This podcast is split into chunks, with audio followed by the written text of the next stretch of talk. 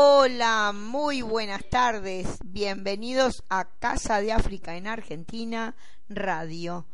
En este día, en este día bastante agradable con una temperatura de 25 grados más o menos Estamos este, preparando 22 grados, un día soleado, entrando al, al, otoño. Mañana ya tenemos el otoño encima. Y bueno, ya pasado el invierno, pasó el verano, pasan los días, pasan los meses. Y así estamos acá preparándonos para transmitir nuestro programa número 16. Quien les habla, Irene Ortiz Teiseira, presidente de Casa de África en Argentina, se encargará de, de, salir al aire y con la colaboración, como siempre, de Ezequiel Poletti.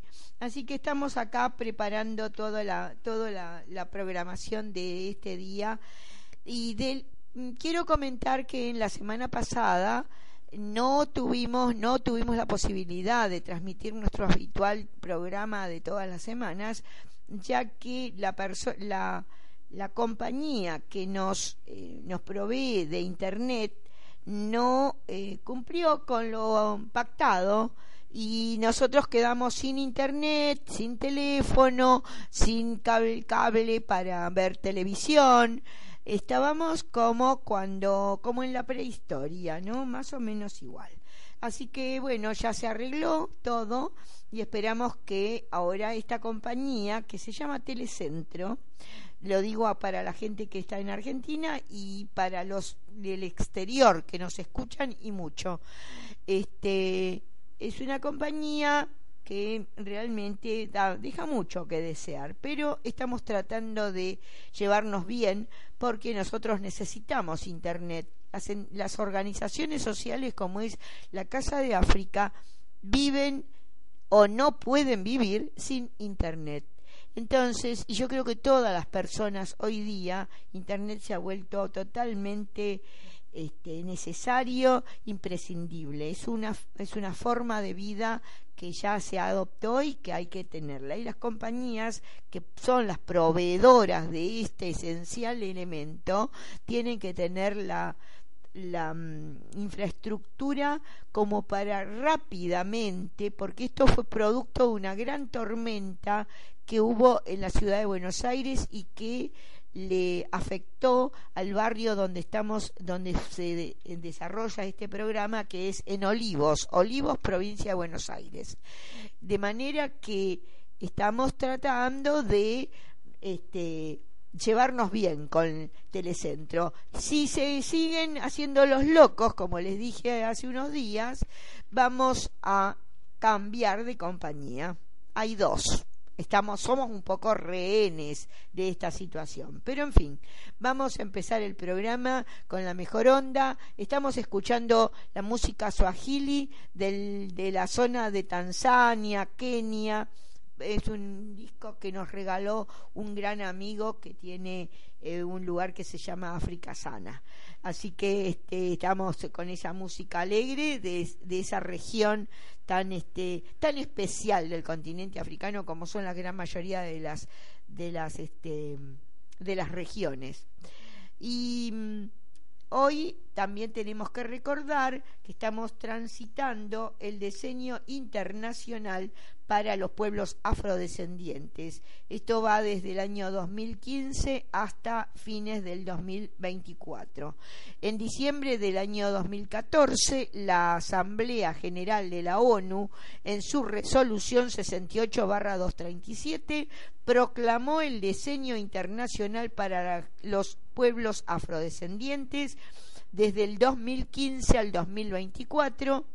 Es un periodo histórico en que las Naciones Unidas, los Estados miembros, la sociedad civil y las demás, los demás agentes pertinentes se sumarán a los afrodescendientes y adoptarán las medidas necesarias para poner en práctica el programa de actividades con un espíritu de em, reconocimiento y desarrollo. Y también es para tener en cuenta al año internacional de los afrodescendientes que se desarrolló en el año 2011, que fue solamente un año.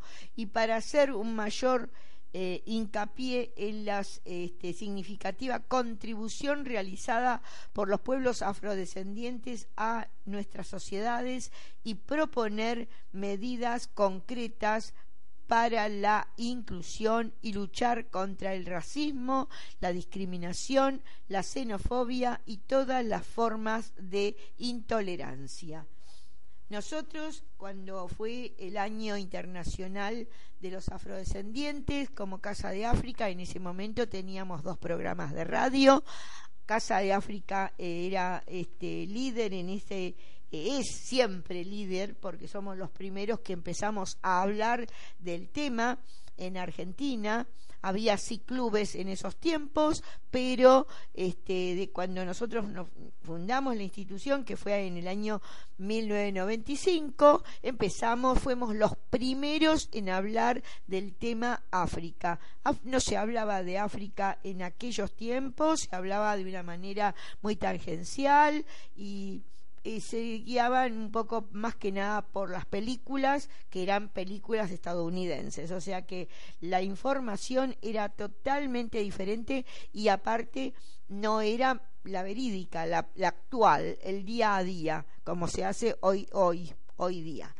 Este, y bueno, teníamos dos programas de radio en los cuales trabajamos muchísimos sobre el tema afro-argentinos, afrodescendientes, invitamos a familias, invitamos a músicos, invitamos a gente eh, de las letras, del teatro y de muchos este, lugares de, de la intelectualidad y del pueblo, del pueblo común que vinieron a nuestros programas. El programa eh, Amor por África, que fue premiado y fue declarado de interés cultural, y también el programa eh, Con ustedes África, que fue premiado por la prensa santafesina, por la prensa de la, de la Patagonia Argentina.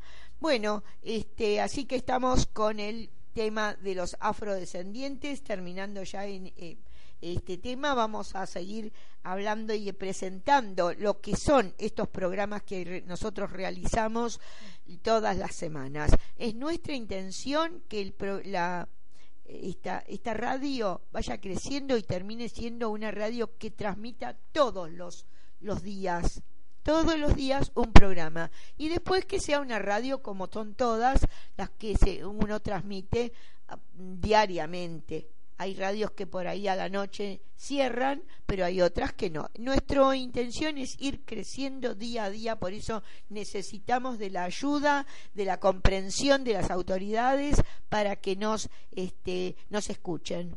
¿eh?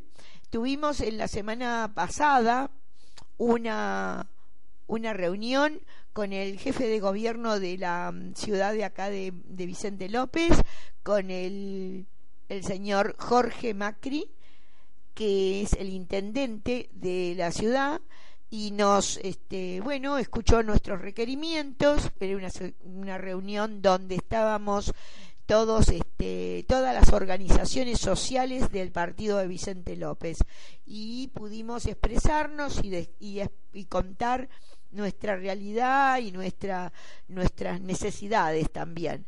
Vamos a ver qué va a pasar con eso porque fue una reunión de eh, muy importante porque se, se llama gabinete de, en el barrio, el gabinete en el barrio que se hace habitualmente en un club. Y bueno, el, el, intendente estaba presente con su gabinete y nos escuchó y vamos a ver qué, qué resultados se, se pueden lograr de estas reuniones será hasta dentro de un momentito porque los dejo con la divertida y alegre música suajili. Gracias y hasta dentro de un instante.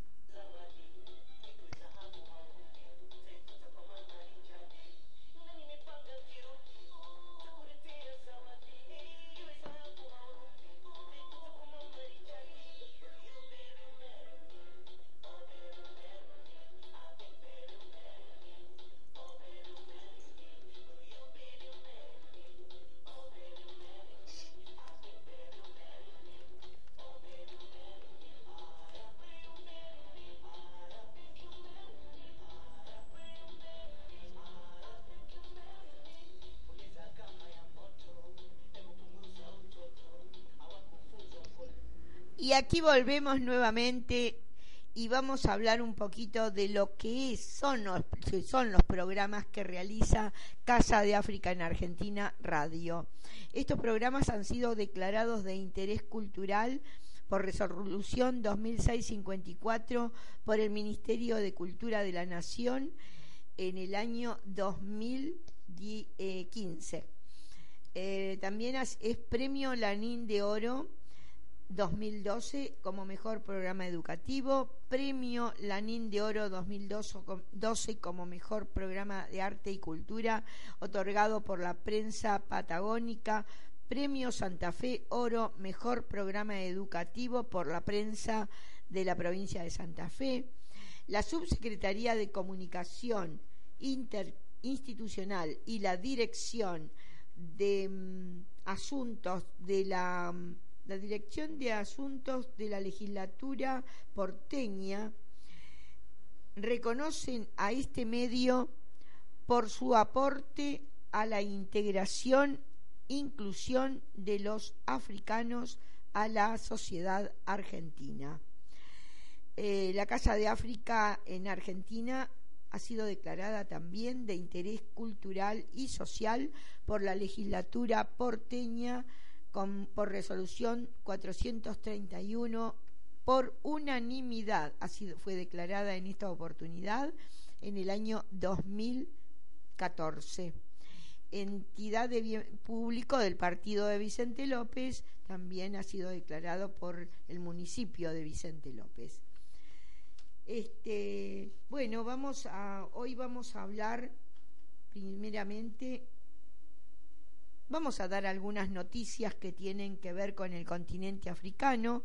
Luego vamos a, mm, hablar de, de una nota que recibimos de los Médicos Sin Fronteras sobre la realidad que está pasando desde hace años y que es muy desesperanzador el pronóstico por lo que dicen los Médicos Sin Fronteras. Esto sucede en Sudán del Sur. Recuerden que Sudán es un país que fue dividido en el año, se dividió en el año 2013.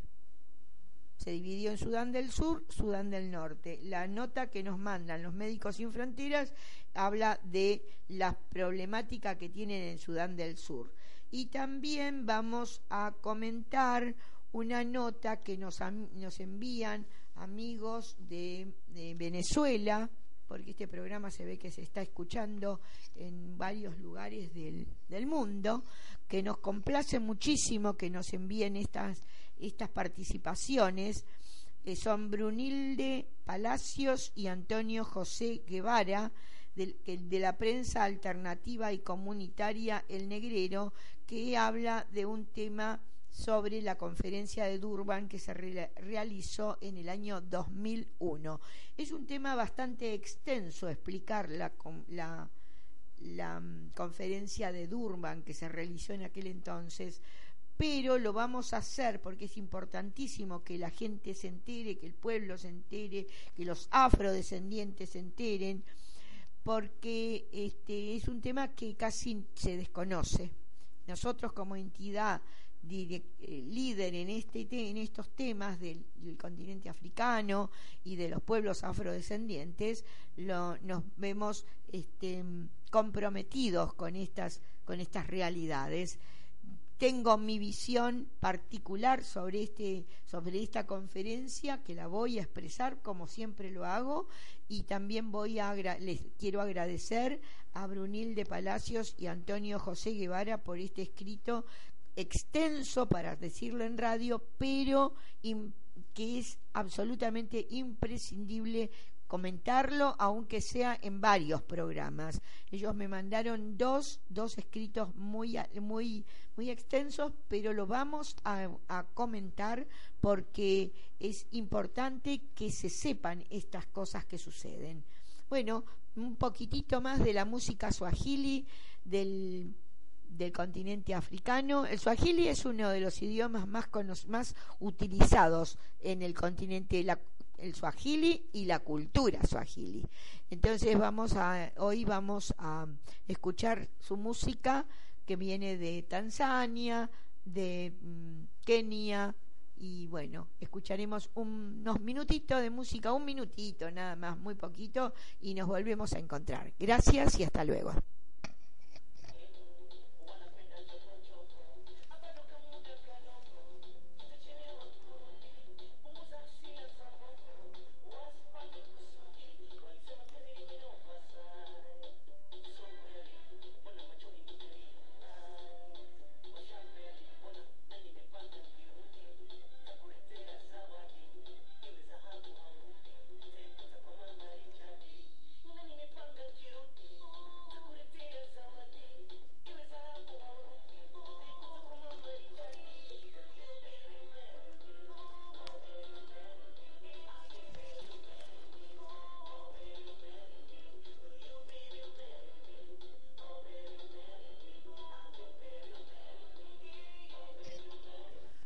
Bien, y ahora vamos a, mm, les voy a compartir la nota que nos manda el comunicado, que manda como habitualmente lo hace prensa de Médicos Sin Fronteras.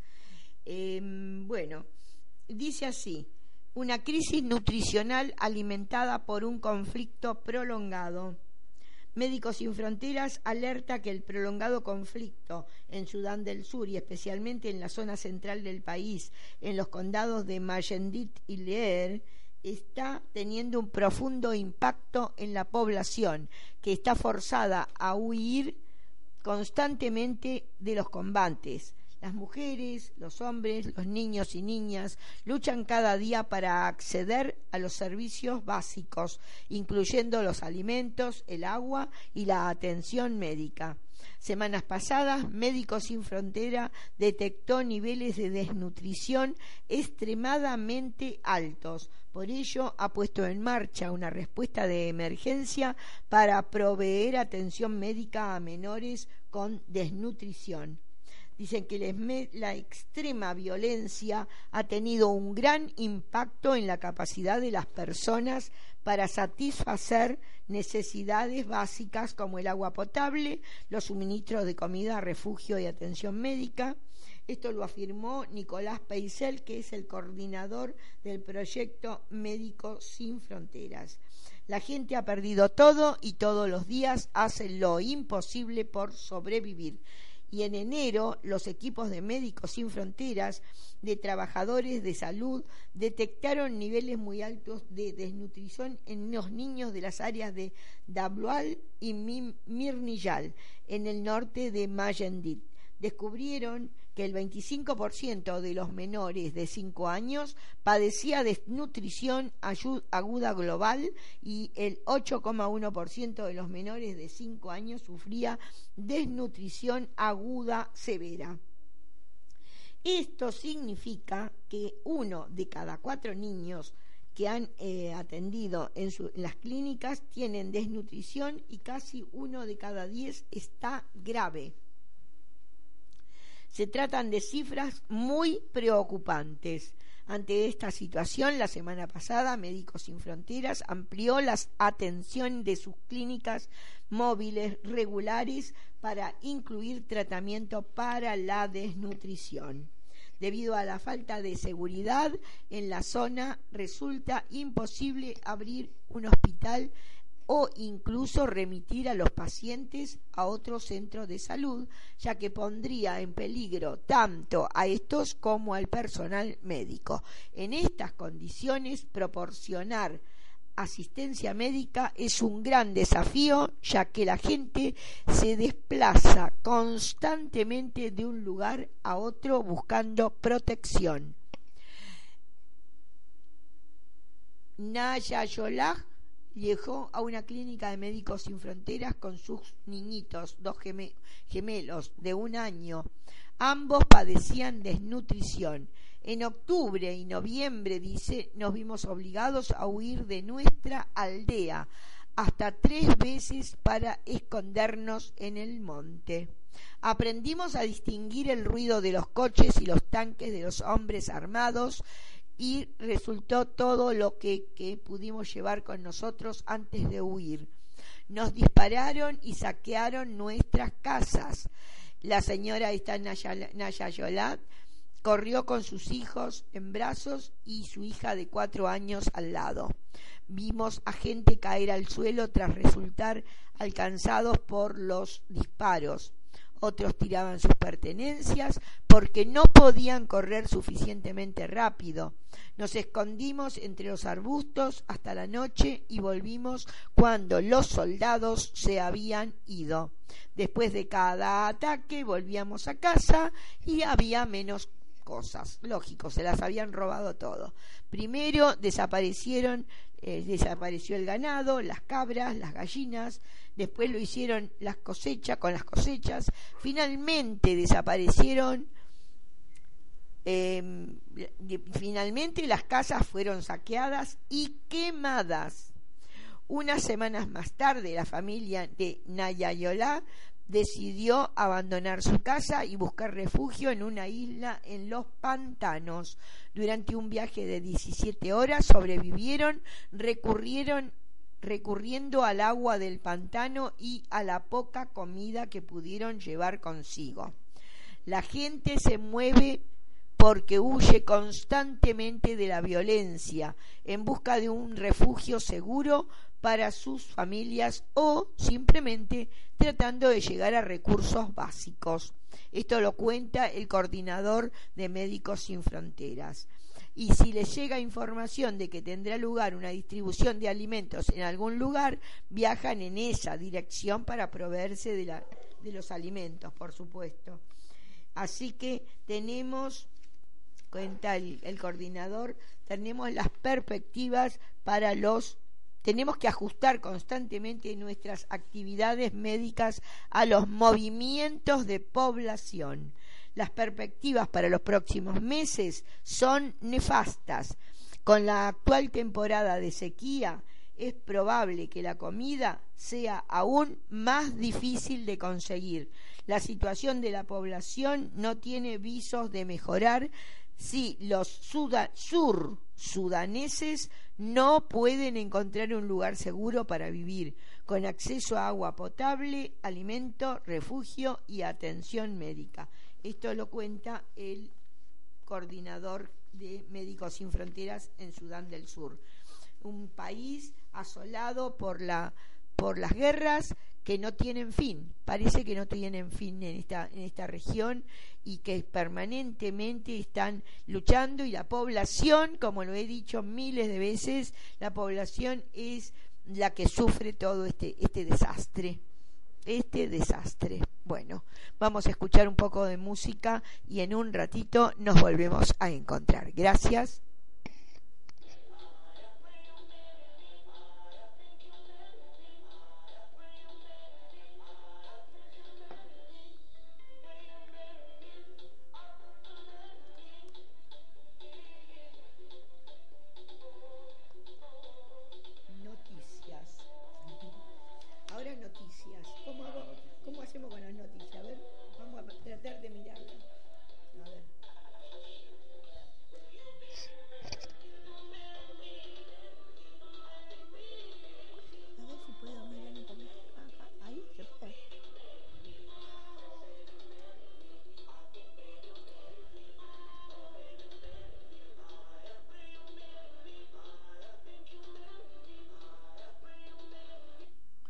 Bueno, ahora vamos a dar algunas noticias. No siempre son buenas las noticias que vienen del continente africano, pero son noticias al fin y las radios están para eso, para dar noticias. Em, eh, hay una de las noticias, todo esto lo, lo recogemos del diario El País que está bastante em, informado sobre estas cosas. Le agradecemos a los colegas de, esa, de ese medio. Eh, de, mm, una de las noticias es de África saldrán las epidemias del futuro. Bueno, es una noticia absolutamente devastadora porque este, siempre se le echa la culpa al continente africano de las cosas que van a pasar, de las cosas malas que pasan y esto es horrible. Em, lo, quien lo dice, quien lo manifiesta, se llama Jean-Jacques Muyembe. Es un virólogo congolés co-descubridor del ébola y dice que hay que reforzar la vigilancia porque los virus atraviesan fronteras sin visado.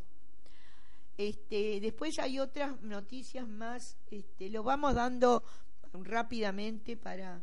Por ejemplo, hay una noticia que me interesó mucho porque siempre estoy hablando de Boko Haram, no para darle publicidad a este sinvergüenza, este, esta basura de gente, pero sí para contar por qué pasan estas las cosas que suceden. Em, hay una raptada, una de las chicas raptadas, que todavía hay chicas en, en manos de Boko Haram.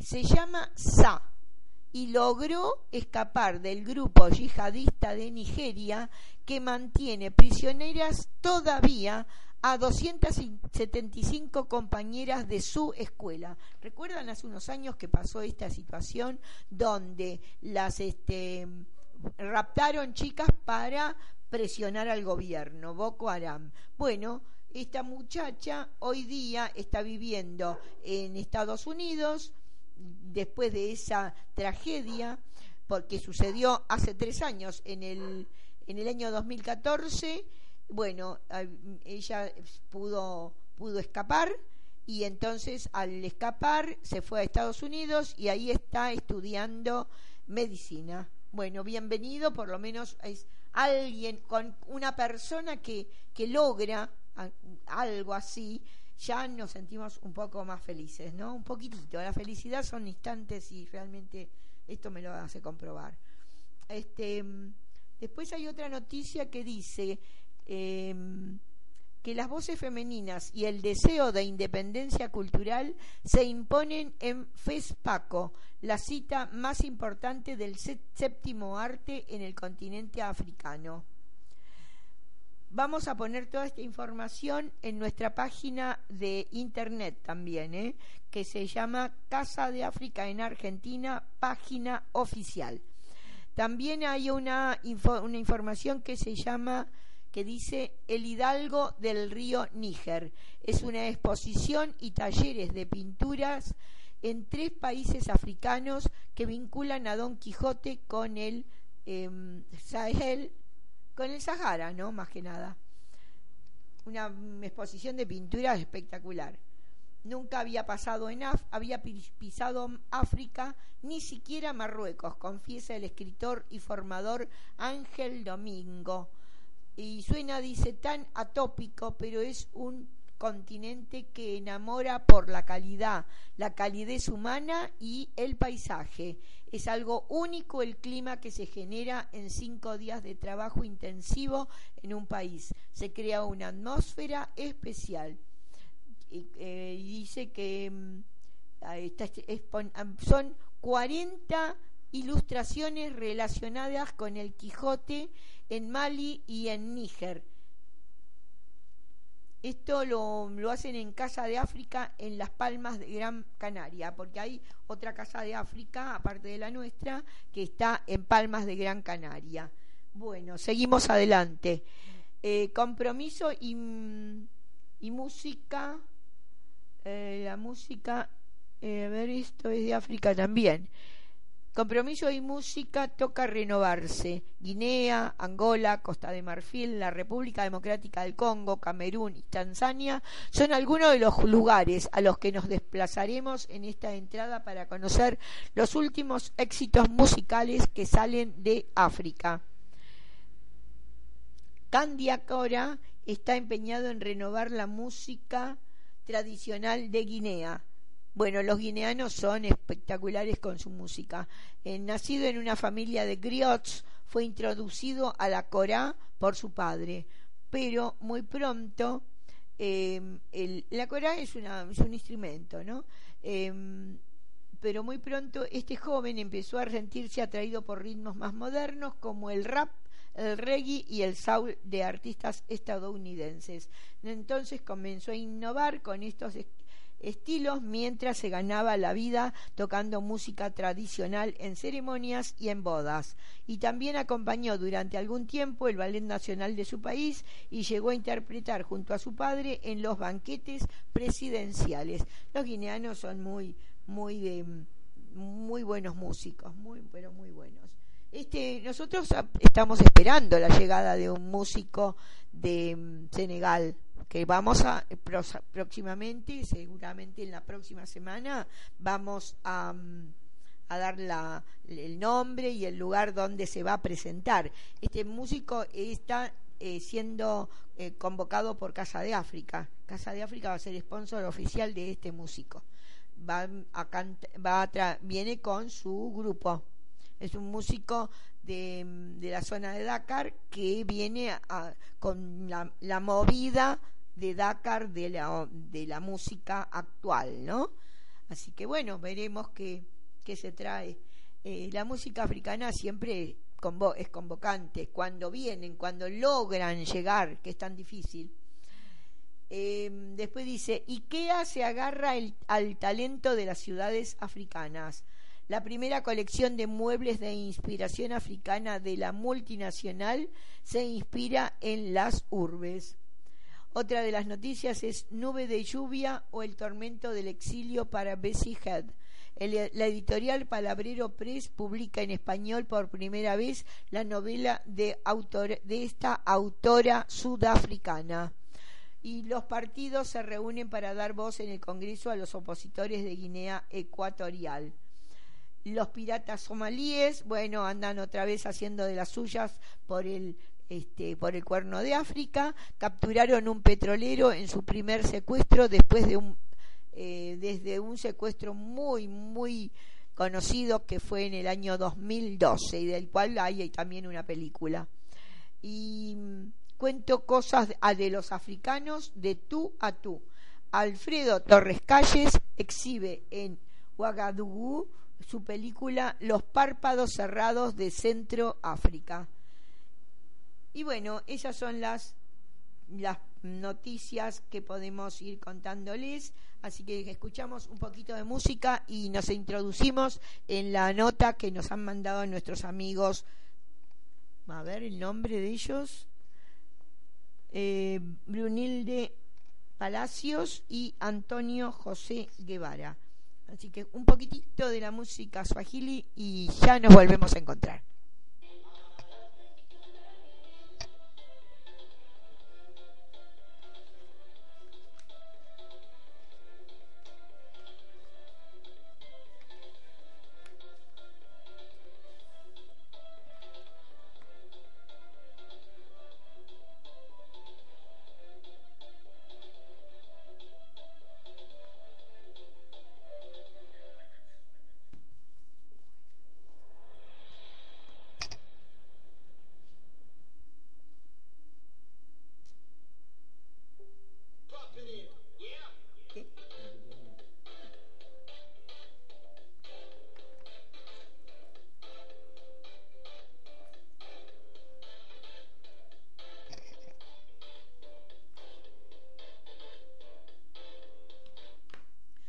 Bueno, vamos a hablar de la nota recibida em, e, y escrita por Brunilde Palacios, Antonio Guevara. Espero conocerlos algún día, este, que vengan a la Argentina o que estén por acá de paso y que vengan a conocer la Casa de África en Argentina. Ellos dicen lo que se escondió en la conferencia de Durban debe reivindicar a los negros. En la conferencia de Durban, en Sudáfrica, esta es una conferencia que se realizó en el año 2001. Y quiero contar algo antes de, relatar, de leer el relato que hacen estas dos personas, este, que la Casa de África, siendo la primera organización que se dedica al tema África, no fue invitada a la conferencia de Durban. ¿Y cómo viajaron? ¿Con qué recursos se viaja a Sudáfrica a una conferencia de estas características? Son todas cosas que las cuales me pregunto muchas veces. Por eso antes de leer lo que esta gente dice, me parece que yo también, nosotros, yo como directora de esta institución, como fundadora de la institución, eh, que en ese momento éramos los únicos que estábamos trabajando duramente para que se nos conociera, gente que casi no los conocían, fueron a Durban. Yo no conozco ni Cabo Verde, ¿eh? que es la tierra de mi madre y de mi abuela. Ni siquiera. ¿eh? Al que tenga, tenga un pasaje para Cabo Verde, bueno, lo puede mandar acá a Olivos, donde está la Casa de África, porque me muero de ganas por ir a Cabo Verde y no puedo. Ahora, ¿cómo puede ser que hay gente que viaja por el mundo, que lloran por los portales de las grandes organizaciones internacionales y sin embargo sí se, se, consideran discriminados y tienen y que el racismo y que esto y que lo otro van con toda esa bandera, nosotros trabajamos como locos acá, en esta institución. Argentinos y africanos de la mano trabajando para África y para el continente africano. En este momento, la persona que me está asistiendo en la transmisión de, esta, de este programa es un argentino. Y hay enorme cantidad de amigos eh, argentinos y africanos que, que asisten a la Casa de África y que hacemos actividades juntos, unidos, sin pelearnos y sin llorar ni decir cosas que muchas veces no lo son. De todas formas, yo le agradezco muchísimo a Brunilde y a Antonio José que este, este, escrito y que me sigan mandando material, porque lo vamos a seguir este, teniendo en cuenta. Hay otro material que va a ser este, tenido en cuenta también, pero en otros programas. Este, si podemos, lo vamos a, mm, desarrollar todo, completo, y si no, lo desarrollaremos una parte y la, la otra parte quedará para el próximo programa. Bueno, dice así.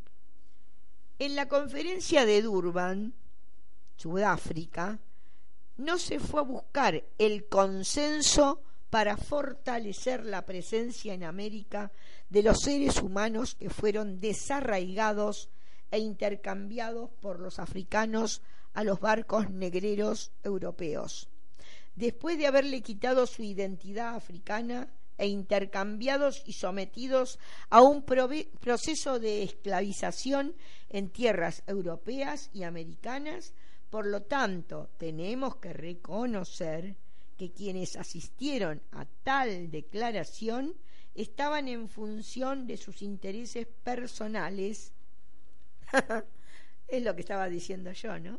Y no de los colectivos, ya que lo colectivo brilló por su ausencia, puesto que las consideraciones que se aprobaron debió servir de ejemplo y que ésta sirviera más más bien para crear un presente que avergonzara a los africanos y africanas por la actitud inhumana e impía que asumieron en contra de su propia gente a los cuales le dieron el calificativo de negro o negras para diferenciarlos de ellos y por otro lado un presente de muy alta monta que elevara la presencia de los negros y morenos por haberse convertido en sujetos creadores de cultura y haber sobrevivido ante tal carga discriminadora en el que tuvieron que someterse a los designios de un patrón europeo, sin derecho a réplica porque eran considerados animales para el trabajo duro, sin identidad, sin nombres ni origen, porque no tenían nacionalidad ni ciudadanía, la cual tuvieron que ganársela después de un proceso libertario que duró más de 400 años, y lo cual echa por tierra el planteamiento que hace Immanuel Kant.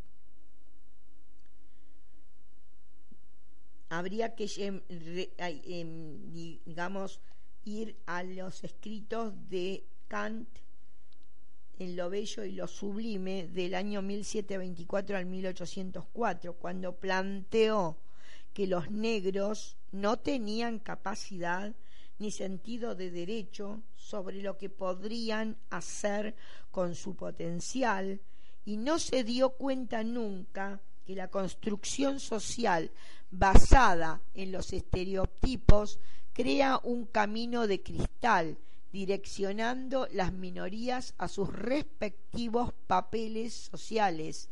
Y a eso podemos llamarlo racismo estructural. Y lo más triste es que en nuestra universidad, en nuestras universidades venezolanas, se sigue estudiando la estructura teorética antropológica de este pensador que asumió acríticamente la existencia europea como el modelo de humanidad ideal, de tal forma que los demás son más o menos humanos o civilizados educables, en tanto se van aproximando al ideal europeo, porque consideraba que el color de la piel codifica la capacidad humana natural para razonar y marca la diferencia en el carácter natural. Planteamiento muy parecido al que hace Conadec, Afro en Venezuela, al que considera que lo, lo negro es un color y lo afro es una identidad. A pesar que este pensador fue considerado como uno de los más influyentes de la Europa moderna y de la filosofía universal.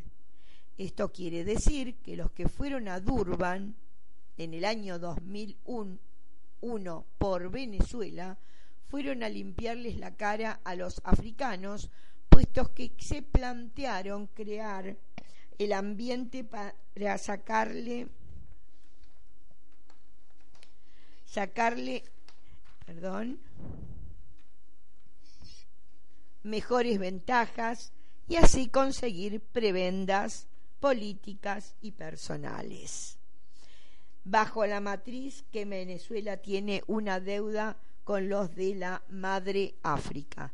Y por ello habían logrado una serie de beneficios en lo político que nada tienen que ver con el fortalecimiento y la implantación de mejores políticas públicas que mejoren la situación y la calidad de vida de los pobladores que poseen piel negra, porque la realidad lo demuestra y la serie de instituciones que se crearon están siendo dirigidas por ellos, los cuales nunca fueron discriminados ni tratados de manera impía por los europeos, blancos criollos y mantuanos venezolanos, como si fueron los tratados por su piel oscura como negros y en el que no se tomó en cuenta que en África se convirtió en un oficio el cazar e intercambiar a su propia gente, sin importarles que eran humanos o familiares, descendientes y ascendientes o colaterales, para venir ahora y sin ninguna eh, limpiarse las manos como lo hizo Pilatos cuando crucificaron a Cristo. Solamente para culpar a los europeos de tales hechos cuando ambas partes estaban imbuidos en todo el proceso que implicaba la consolidación del sistema de la trata negrera y para seguir con el cliché de la pobre y subyugada África lo cual les ha servido también para ostentar una serie de privilegios en lo político que solamente han servido para fortalecer que no están capacitados para dirigirlas, ya que se puede notar que poseen un doble lenguaje en el que no es tan implícito eliminar esos rasgos discriminatorios, sino por el contrario incentivar, incentivarlos. Véase si existe la presencia de un negro o negra o de un indígena dentro de las instituciones creadas a partir de que se creó INCODIR y que fueron creadas por el gobierno bolivariano con buena intención, pero asumidas por los afrodescendientes para que ellas no avancen en la lucha en contra del flagelo que tiene Venezuela, la discriminación, como mecanismo que impone una sola forma de pensar. Bueno, dejo aquí un momentito un momentito de música, por favor, porque esto es demasiado fuerte y nos volvemos a encontrar en unos segundos. Gracias.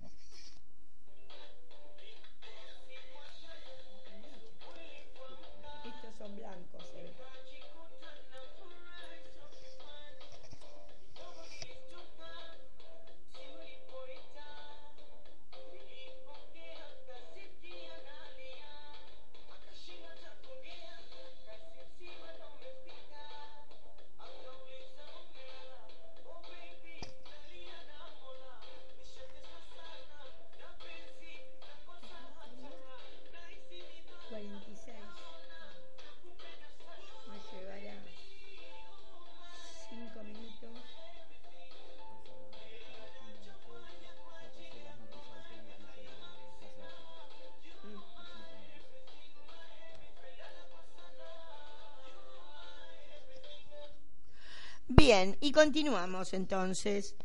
Dice, pero lo más delicado de todo es que en Venezuela existen unas minorías activas que se han convertido en fanáticos de la africanidad y que se han encargado de imponer el término por encima del rechazo que le dio el pueblo venezolano en el censo de hábitat y vivienda realizado en el año 2011 lo cual nos lleva a fortalecer la premisa que con esos resultados es imposible que se quiera imponer el etnómino el etnónimo de afrodescendiente y menos que se quiera reconocer el decenio afrodescendiente porque si la población total venezolana es aproximadamente de 28.946.101 personas, para el 2011 y solamente se reconocieron como afrodescendientes 181.157, es decir, el 0,7% de su totalidad, que se consideran descendientes de africanos, se demuestra que políticamente no es viable imponer tal calificativo, puesto ni que en los estados que se pensaban que podría tener una ventaja y un reconocimiento abrumador, los resultados que arrojaron fueron insípidos, no fueron significativos como por ejemplo en el estado de Miranda, donde se reconocieron solamente 42.264 de una población de 2.675.000.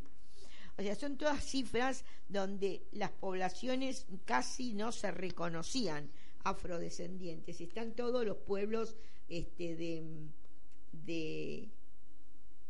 de, Venezuela acá, nombrados con sus, con sus cantidades de, de habitantes, ¿no? Que es imposible nombrarlos a todos porque realmente es un trabajo, un, una tesis prácticamente hecha donde los, los que trabajaron en esto pusieron todo el empeño este, de la población censada en el 2011.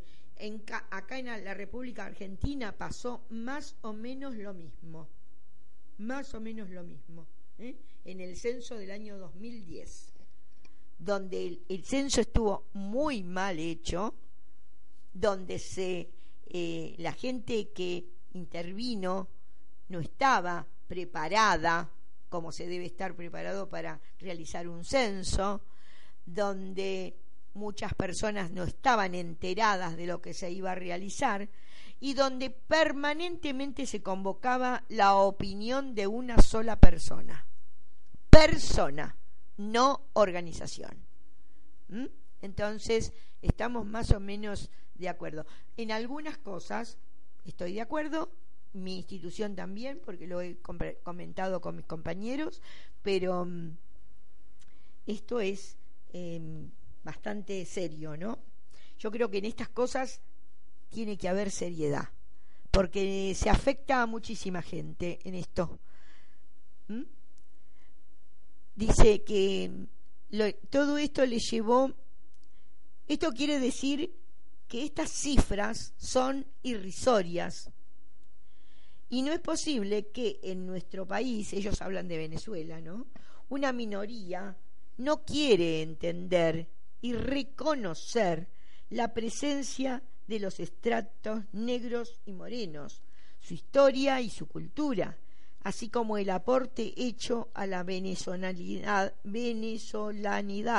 a pesar que representan más del 50 52% de la población, para que ahora vengan a que nos autorreconozcamos con el neologismo de afrodescendiente, cuando todos sabemos que quienes fueron tratados de manera impía, inhumana y soez, fueron los estratos negros y negras, además que dicho reconocimiento se nos presenta como anticonstitucional, antihistórico y como una matriz colonizadora que no tiene cabida en la realidad actual, porque fue muy marcado el rechazo de los venezolanos, el cual demostró y marcó posición en contra de tal eufemismo de manera notaria y transparente en el censo de, hábitat y vivienda del año 2011 llevado a cabo por el Instituto Nacional de Estadística.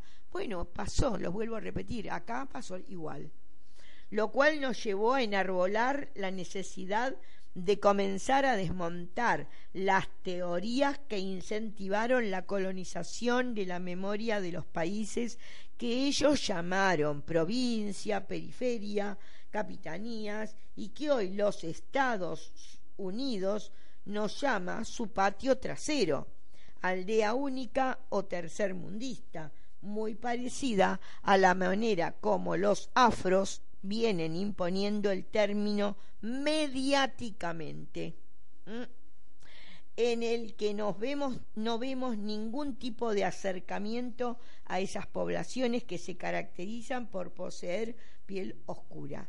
Y por ello no vimos con buenos ojos que se nos incluyera en el debate que se dio en Durban, así como a los indígenas, si es que era una declaración contra la discriminación el racismo y otras formas conexas, y que solamente se aceptara la presencia de quienes se reconocen como afrodescendientes, ya que ellos nunca han sido discriminados y dicho, término aparece en Venezuela a partir del 2001 y la historia de América es la historia de la presencia de los negros y negras y no la de los descendientes supuestamente de africanos, puesto que la mayoría de sus asistentes estaban alimentados de posturas preconcebidas, además que los africanos nunca fueron discriminados y en el que consideramos que se minimizó y olvidó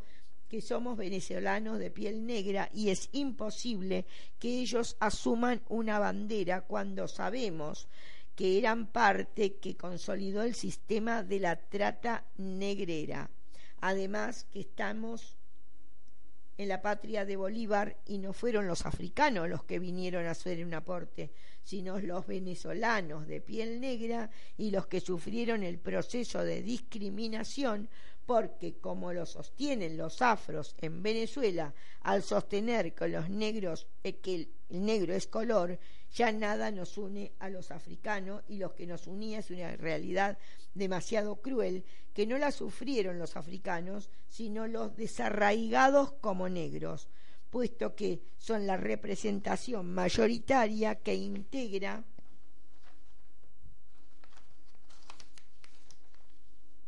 perdón, que integra la población en Venezuela, lo cual no se puede echar a un lado para darle cabida a un estrato social que solamente logró el 0,7 de la población venezolana y que ha venido imponiendo su presencia su presencia no a partir del diálogo proactivo o del diálogo consciente, puesto que tal obsesión no les permite darse cuenta que la diversidad cultural es una condición de convivencia y es por ello que la lucha por la autonomía admite la conciencia de la existencia de otras culturas, así como la conciencia que el proceso mismo de experimentar la discriminación o de luchar contra ello le suma algo a la cultura propia, en el que se debe ver las condiciones actuales en las cuales se producen la pérdida de tradiciones, costumbres, adaptaciones o asimilaciones a otras culturas en condiciones de inequidad, avasallamiento y cosificación cultural. Bueno, hasta aquí llegamos porque nuestro programa ya está llegando a su fin. Yo le agradezco a estos amigos venezolanos que han mandado este escrito tan importante, pero mm, nos tenemos que despedir. Queda a reflexión todo esto que hemos estuve, estuve leyendo, escrito por la señora Brunilde Palacios y el señor José Antonio Guevara. Bueno, queda a reflexión. Esto hay que reflexionarlo porque eh, a mi juicio también todas estas cosas incentivan hay que haber tiene que haber disenso tiene que haber conversación y que cuando haya un congreso de estas características importantísimas sea dicho por todos los medios de comunicación. Esta es una tarea que tenemos los periodistas y la gente, la gente de prensa, de todos los medios de prensa porque nosotros como Casa de África en Argentina, en aquel momento de Durban, nosotros ni nos enteramos. Quizás hubiéramos tenido que pedir un préstamo, un préstamo al banco para viajar, pero alguien hubiera viajado a hablar del tema.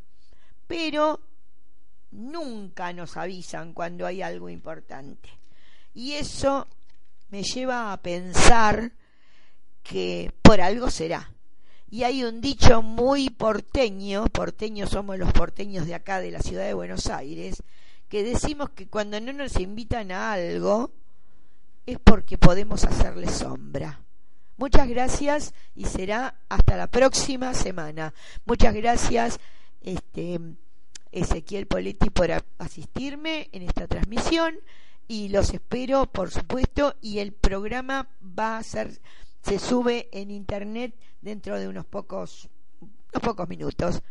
Eh, van a aparecer también todos los comentarios y van a aparecer todas las cosas que hemos sacado de otros medios de comunicación. Muchas gracias. Les habló Irene Ortiz Taiseira, presidenta fundadora de la Casa de África en Argentina. Gracias y buenas tardes.